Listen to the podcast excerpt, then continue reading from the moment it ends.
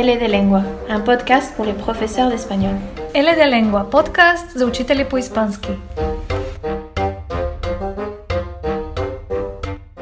L de Lengua, a podcast for Spanish language teachers. L de Lengua, un podcast para profesores de español. Puedes descargar los programas o dejar tu comentario en ldelengua.com.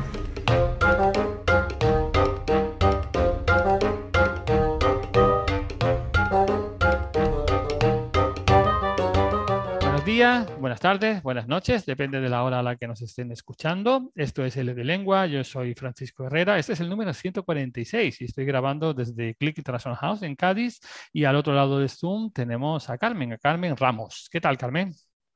Hola, ¿qué tal? Hola Francisco y bueno, hola a todos los que nos están escuchando. Carmen es catedrática de español en la Internationale Hochschule SDI München. No sé si lo he pronunciado bien. Fenomenal. Por lo menos se entiende, ¿no? Y, Perfectamente. Y, y, aquí dirige el máster internacional para profesores de español como lengua extranjera. Carmen es licenciada en filología inglesa por la Universidad de Salamanca y doctora en pedagogía por la Universidad de Barcelona. En su línea de investigación, pues podéis ver, por ejemplo, las creencias de alumnos y profesores, la competencia comunicativa intercultural, la formación de profesores y el español como lengua de herencia en Alemania. Y un tema que es justo el que vamos a hablar hoy, que es el que más nos interesa, que es la mediación. Así que ya sabéis que este número 146 lo vamos a dedicar a la mediación en el aula de L y Carmen pues nos va, nos va a iluminar con su conocimiento. Bueno, lo de iluminar ya lo veremos, pero bueno, me apetece mucho charlar un, un ratito con, con vosotros sobre, sobre el tema. Estupendo. Bueno, pues si te parece, entramos ya en la cuestión. La primero, lo primero que quiero plantear es un poco, bueno, poner, eh, digamos, el, marco en el que vamos a trabajar. Ya, hemos hablado de mediación antes en el de lengua, lo hicimos en el número 117, o sea, ya hace tiempo, y, en ese programa entrevistamos a Adolfo Sánchez Cuadrado y a Pedregosa. Desde entonces, la situación con respecto a este tema ha cambiado, tanto en el aula de L como en la investigación académica. ¿Tú nos puedes contar un poco dónde estamos en este momento? Pues, pues sí, bueno, efectivamente hay, hay, hay cosas que, que, han cambiado, bastantes cosas diría yo, y bueno, creo que, que, que podemos arriesgarnos a decir que, la mediación es uno de los temas eh, estrella, por decirlo así, de los últimos años. Eh, en, en, aquel entonces estaba a punto de salir el volumen complementario del, del, marco, estaba en preparación, a punto de salir, pero ahora, ahora ya lo tenemos y lo tenemos en español también y esto es bueno, un, gran, un gran avance porque bueno, tenemos una una conceptualización mucho más completa y mucho más clara de la, de la mediación.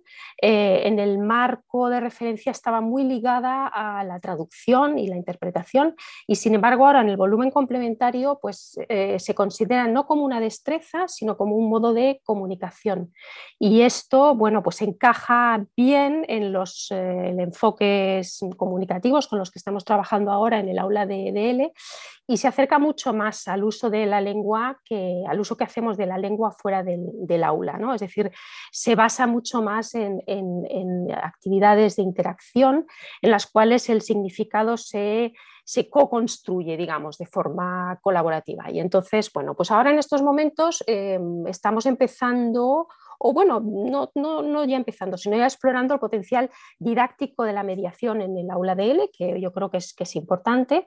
Eh, por una parte, para el aprendizaje de la lengua, es decir, pues para cuestiones de aprendizaje de léxico, gramática, etcétera, pero también en relación con otros aspectos, por ejemplo, con, con la literatura o incluso relacionándolo con, relacionando la mediación lingüística con la mediación en términos eh, pedagógicos, ¿no? como, bueno, pues como ya mmm, promulgaba la teoría sociocultural, es decir, mediación, por ejemplo, del profesor con los alumnos, los alumnos entre sí, etc.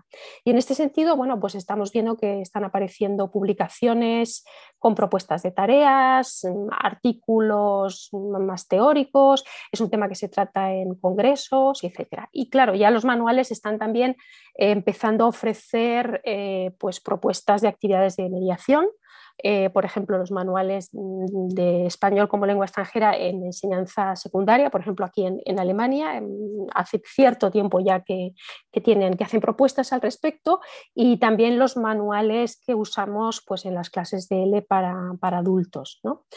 En cuanto a investigación, pues mm, también estamos avanzando. No es fácil, mm, creo yo, porque, porque la mediación como modo de comunicación que es, es algo complejo. Entonces hay que tener en cuenta numerosos aspectos interrelacionados entre sí que no se pueden aislar y esto no hace que la, que la investigación sobre mediación sea fácil, pero bueno, están saliendo ya eh, trabajos finales de máster y tesis, eh, etcétera. Y mm, creo que otra cosa interesante en este sentido, en este, digamos, donde estamos ahora, es que eh, pues creo que muchos mm, profesores están, estamos descubriendo que pues que ya se hacían actividades eh, de mediación o relacionadas con, con la mediación en el aula de L, pero mm, no se conceptualizaban como tales. Hay profesores que están diciendo, bueno, estas, este tipo de actividades o de tareas yo ya las hacía antes en clase y es verdad, pero claro, no las conceptualizábamos como mediación y entonces, bueno, pues estamos redescubriendo esto un poco y, y, repensándolo. Esto es un poco como veo yo la, la situación eh, actual en torno a la mediación. Bueno, me llama la atención que, por lo que nos estás comentando, parece que la evolución de la parte o del nivel didáctico parece que va un poco más rápido incluso que la, del nivel investigador, ¿no? Pues, eh, pues yo creo que sí. Yo creo que sí, por lo menos en, español como lengua extranjera, creo que en, didáctica, mm, en este sentido, vamos un poquito, un poquito por delante. Eh, espero que en investigación sigamos avanzando porque es algo que necesitamos. Necesitamos eh, saber, pues, por ejemplo, qué, tipo, pues, qué tipos de tareas, qué tipos de actividades em, fomentan más eh, la mediación en el aula, pero necesitamos saber también relaciones de la mediación con otros aspectos como por ejemplo pues con la competencia intercultural o, como la, con la autonomía de aprendizaje. Claro. Muy bien, y bueno, y si te parece, pues vamos a, intentar fijar un poquito más el tema, ¿no? ¿De qué hablamos cuando hablamos de mediación lingüística? Y si, existe ya alguna definición aceptada por la, por la academia, digamos, ¿no? Eh, sí, bueno, hay una, definición que es la que ofrece el volumen complementario, que, bueno, pues que es eh, la, que, la que usamos ampliamente, tanto en didáctica como en investigación, pero a mí, a mí me, gusta, me gustaría empezar con, con otra eh, definición de mediación de Michelle Kohler, que, tiene un libro sobre eh, los profesores, lo traduzco al, español, eh, profesores, los profesores como mediadores en la clase, en el aula de lengua extranjera. Y es un libro muy interesante porque creo que intenta conjugar aspectos pedagógicos con aspectos lingüísticos de la, mediación. Y Michelle Kohler dice que, mm, la mediación es un proceso, consiste en un proceso de aprender a leer en sentido metafórico, un sistema lingüístico y cultural nuevo y transferir estos significados a otro sistema lingüístico y cultural. Esto es una definición, digamos, muy, muy general, pero básicamente se trata de eso, de aprender a leer, por decirlo así, un código determinado, un sistema determinado y transferir estos significados de distintas formas a otro sistema. Y en principio es, una, definición que, o es una idea que se encuentra también en la definición del volumen complementario, que parte de la base de, de usuarios de la lengua, y de aprendientes de, la lengua que actúan como agentes sociales. Esto no es nuevo porque ya lo decía el, marco de referencia. Y digamos, lo, específico aquí de la mediación es que eh, los usuarios de la lengua y los aprendientes pues, actúan como agentes sociales que tienden puentes y facilitan la construcción o la transmisión de significados. Y esto me parece interesante. Primero, la metáfora de puente, que nos la encontramos en muchísimas publicaciones que hablan de, mediación, ¿no? esa función de, eh, bueno, de intentar relacionar o de intentar que dos o más eh, partes eh, que no comparten un código determinado pues puedan comunicarse entre sí. Pero lo que yo creo que también es muy interesante no solamente es el tema de la transmisión de significados, sino la construcción de significados. Es decir, que los, los, procesos de mediación o los procesos de mediación son procesos de negociación de significados y de co-construcción de significados, eh, pues en muchos casos de manera colaborativa. Así que bueno, esos son los elementos, creo yo, importantes de la, de la mediación, independientemente de luego de que luego pues distingamos, como hace el volumen complementario, pues entre, por ejemplo, mediación interlingüística o intralingüística, por ejemplo. Pero digamos, la idea base siempre es esa idea, esa metáfora de, de puente, por decirlo así. Bueno, tú has adelantado ya en, tu primera intervención que el marco común, el, el, nuevo volumen, nos habla de la mediación como de un modo de comunicación. ¿Y, cómo, cómo, se relaciona la mediación en ese sentido con los otros modos de comunicación que fija el marco común? Es decir, con la comprensión, con la expresión, con la interacción. Sí, bueno, yo creo que hay, hay, hay un, un esquema en el volumen complementario que, bueno, pues que se suele ver en, publicaciones y, bueno, pues también en ponencias, en congresos y tal, y que al principio pues resulta un poco críptico eh, porque es un, esquema que, bueno, que intenta relacionar por medio de flechas los diferentes modos de comunicación. Y claro, cuando uno lo ve así por primera vez, intenta interpretarlo, pues mm, no es, es, queda, es, un, poco, un poco críptico, ¿no? No, no, es, no es tan fácil. Pero yo creo que mm, mirándolo un poco viendo las explicaciones que se dan, sí que resulta más, em, más accesible. Em, en este esquema, a la izquierda eh, aparecen la comprensión y la expresión, que son modos de comunicación em, de carácter más individual y que básicamente facilitan el acceso a la información. Em, después en el centro aparece un modo de, comunicación un poquito más complejo que sería la interacción. Y aquí partimos de la base de que bueno, pues aquí se, construyen, se co-construyen significados de forma colaborativa. Y todo esto se relaciona con la mediación que aparece a la derecha de ese, de ese esquema, puesto que la mediación no es posible sin comprensión y sin expresión, sin interacción, pero eh, también se puede relacionar por separado con cada uno de los otros modos de comunicación y de ahí esas, esas flechas. ¿no? Por ejemplo, eh, se puede relacionar con la interacción cuando eh, medio en una reunión, por ejemplo, entre varias personas que no, que no comparten lengua. ¿vale? Pero, por ejemplo, se puede relacionar también solo con la comprensión cuando eh, pues, eh, tengo un determinado input, que puede ser un texto, pero puede ser otro tipo de... Cuando digo texto, em, hablo en un sentido muy, digamos, muy amplio, ¿no? Un texto puede ser, podría ser también una infografía, por ejemplo, podría ser un texto audiovisual, ¿no? Entonces, tengo un input que a partir de un determinado texto y construyo mis propios significados eh, a partir de ese input y los medio, digamos, los los proceso para mí mismo. Y esto sería una relación directa de la mediación con la comprensión. Y con la expresión, pues eh, se podría poner em, como ejemplo cuando medio entre los conocimientos que tengo, que ya sé, es decir, el input no lo recibo de fuera, sino que ya lo tengo yo, por decirlo así, y medio entre estos conocimientos que tengo y cómo se los transmito a otros. Por ejemplo, cuando eh, elaboro una infografía para transmitir una, información que es bastante compleja de forma visualmente atractiva y, bueno, y fácilmente comprensible. Y estas infografías las vemos bueno, pues prácticamente cada día en los medios de, comunicación. ¿no? Entonces, eso sería una relación directa entre mediación y el modo de comunicación de la, expresión. Y así se, pueden, se puede relacionar la mediación no solo con la interacción, sino también con la comprensión y la, expresión. Muy bien, bueno, pues si te parece vamos a pasar ya al nivel más práctico, al nivel de aula, ¿no? Y la pregunta lógica es, bueno, ¿de qué manera podemos enseñar a mediar a nuestros estudiantes de español? Es decir, es una habilidad que, bueno, primero, la primera digamos, su pregunta sería, eh, ¿es una obligación? ¿Tenemos que hacerlo en el aula de español? Y si la respuesta es que sí, ¿cómo hacerlo, no? Em, claro, a ver, lo de obligación suena así como. Bueno, quiero decir que. Pero sí, no, no una obligación moral y nada parecido, sino como que como, como docentes de, de, de, comunicación en español, si es realmente necesario hacerlo o si en realidad es algo que pertenece más a la esfera no sé cómo llamarlo, social del, del, hablante, ¿no? Como, bueno, como tú has comentado, ¿no? es decir, algo que, tiene que llevar a cabo fuera del aula, pero yo entiendo que sí, que tenemos que darle algún tipo de estrategia, ¿no? Sí, yo creo que sí, yo creo que la mediación hay que trabajarla en el, en el aula. En, en, muchos, en muchos casos, los, digamos, los alumnos que tenemos en el aula de L eh, han experimentado ya situaciones en las que han tenido que mediar o en las que han participado en procesos de mediación que ha hecho otra persona.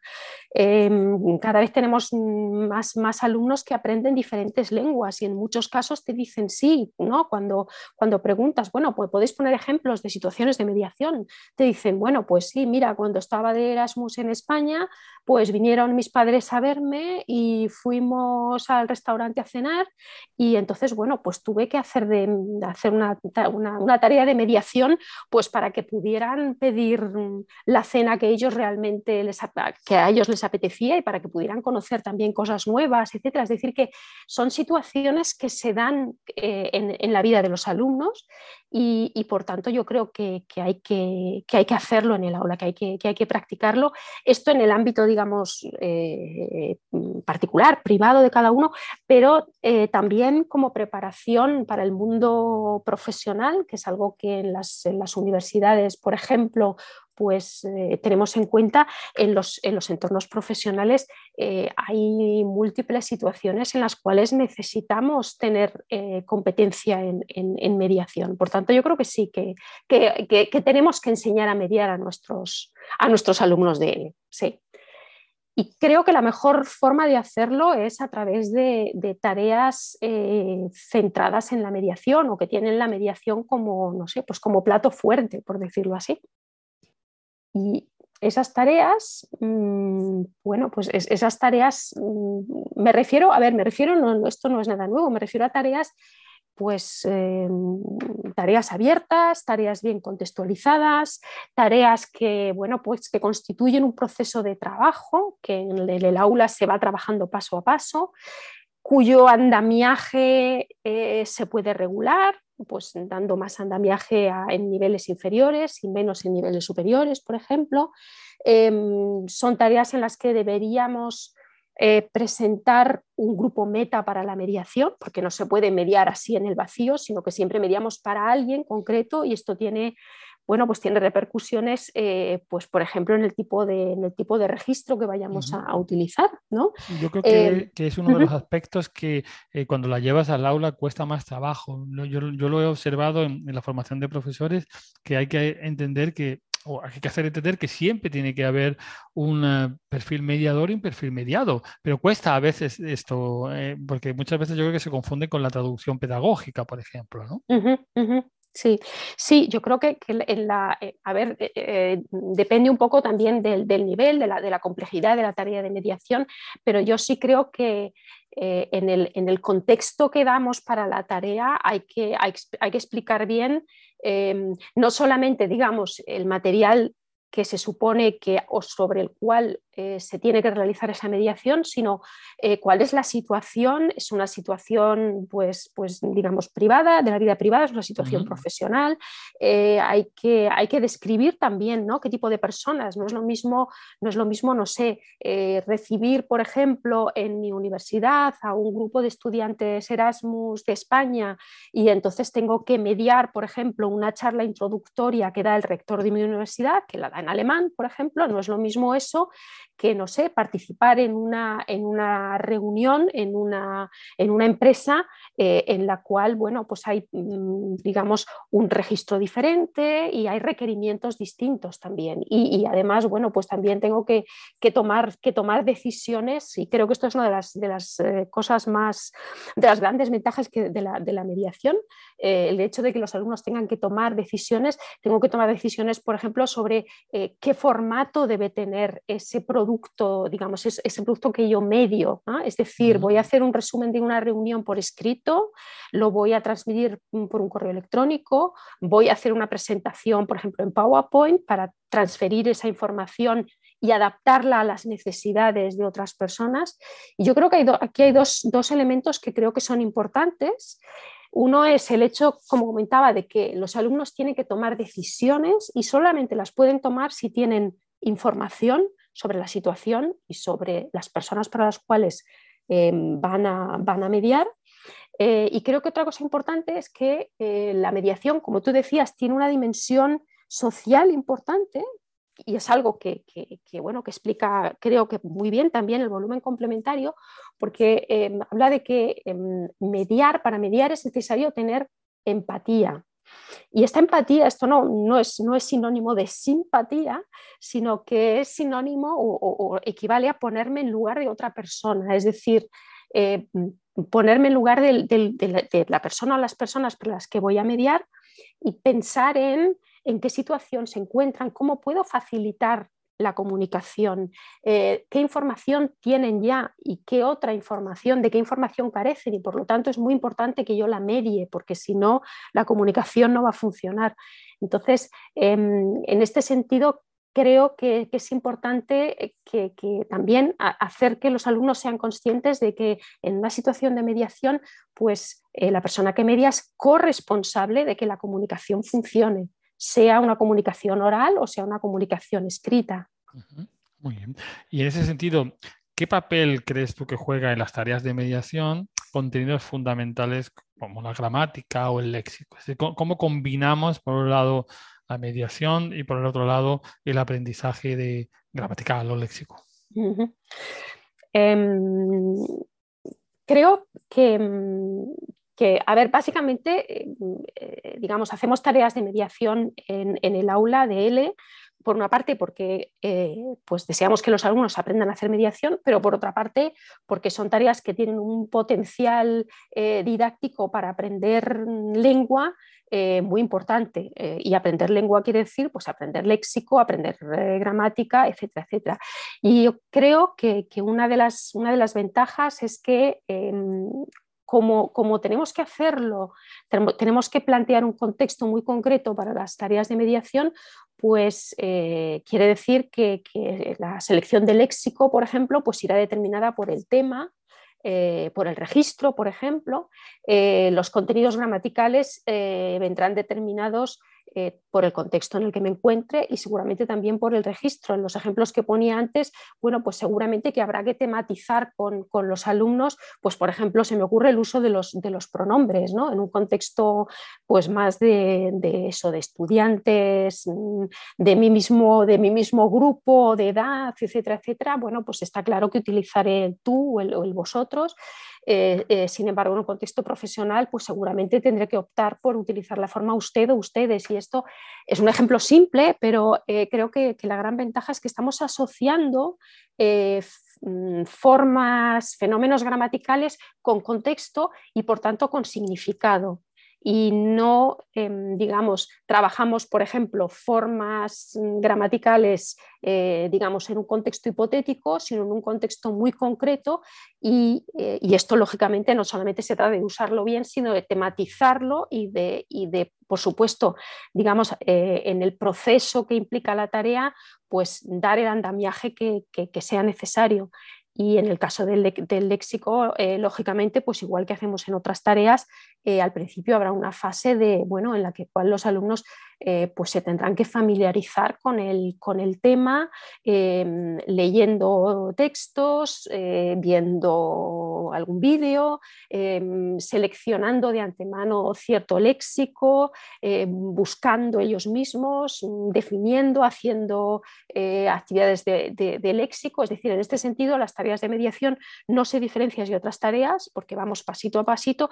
Lo que pasa es que el producto de esa tarea pues será una mediación, sea oral, sea escrita, sea interlingüística, intralingüística, etcétera. Muy bien, pues yo creo que nos ha quedado todo mucho más claro. Y mira que el tema no, no es fácil precisamente. ¿Qué te parece si para terminar la charla pues nos dejas algunos consejos para aquellos que queremos saber más sobre el tema? ¿Algún tipo de publicación, recursos, ejemplos de tareas? Em, sí, hay, hay algunas, algunas, cosas que puedo, que puedo recomendar. Creo que en primer lugar lo que, lo que es importante em, para ayudarnos, porque creo que es que nos ayuda a, diseñar tareas de mediación, es eh, mirarse con, con atención eh, los capítulos dedicados a la mediación en el volumen complementario, porque los descriptores de mediación ya nos dan ideas para diseñar tareas. Hay un, cuadro estupendo en el que seguramente muchos ya lo, conocen, en el volumen complementario, eh, en el cual bueno, pues, em, aparecen actividades relacionadas con eh, mediar textos, eh, mediar comunicación y estrategias de mediación. Y ya si le echamos un, vistazo a este cuadro, ya, eh, aquí ya tenemos unas cuantas ideas para diseñar tareas de mediación. No es, no es un cuadro exhaustivo, lógicamente, pero ya aquí tenemos muchas ideas. Em, otro, em, otra, una página web que yo creo que es, que es, que, es, muy útil y que está en construcción porque el proyecto no está terminado todavía es el proyecto METLA, que es Mediation in Teaching, Learning and Assessment, que es un proyecto del, del Centro de Lenguas del Consejo de Europa. Y, aquí hay, bueno, pues eh, creo que una de las cosas más interesantes es una serie de criterios para em, elaborar eh, tareas de mediación. Hay un volumen que ha, bueno, pues que ha salido hace relativamente poco tiempo, que se titula Mediación en el aprendizaje de lenguas, estrategias y recursos, que está coordinado por Adolfo Sánchez Cuadrado, que ha trabajado muchísimo el tema de la mediación. Y aquí hay varios, varios capítulos en los cuales eh, bueno, pues se pueden ver eh, ejemplos de, tareas de, tareas de mediación y de bueno, pues criterios de evaluación de las tareas de mediación, etc. Y bueno, para todos aquellos los que les interese más desde el punto de vista de la investigación y, digamos, eh, algo más teórico y más sobre la conceptualización de la mediación, pues hay una serie de artículos de, em, em, North, Brian North y, y Enrica Picardo, que son los que básicamente trabajaron los descriptores de la mediación en el volumen complementario y en estos artículos explican muy bien el desarrollo de dichos descriptores y también dan muchas ideas para eh, digamos, con criterios para tenerlos en cuenta a la hora de trabajar la mediación en el, en el aula de L. Estupendo. Bueno, todos estos eh, consejos que nos deja Carmen estarán también en los enlaces del podcast, como siempre, para que podáis ir directamente a las fuentes. Y ya solamente me queda pues, muchísimas gracias porque ha sido un placer, como siempre, charlar contigo y yo creo que el tema además valía la pena. Bueno, pues eh, muchas gracias a L de Lengua por la invitación. Yo encantada de charlar aquí con, vosotros. Y sí, efectivamente, es un, es un, tema interesante y además yo creo que es un tema que tiene recorrido, así que seguiremos hablando de mediación. Sí, seguro que sí. Muchas gracias y hasta la próxima. Hasta la próxima. Puedes escucharnos, leernos, bajar los podcasts o dejar un comentario en ldelengua.com.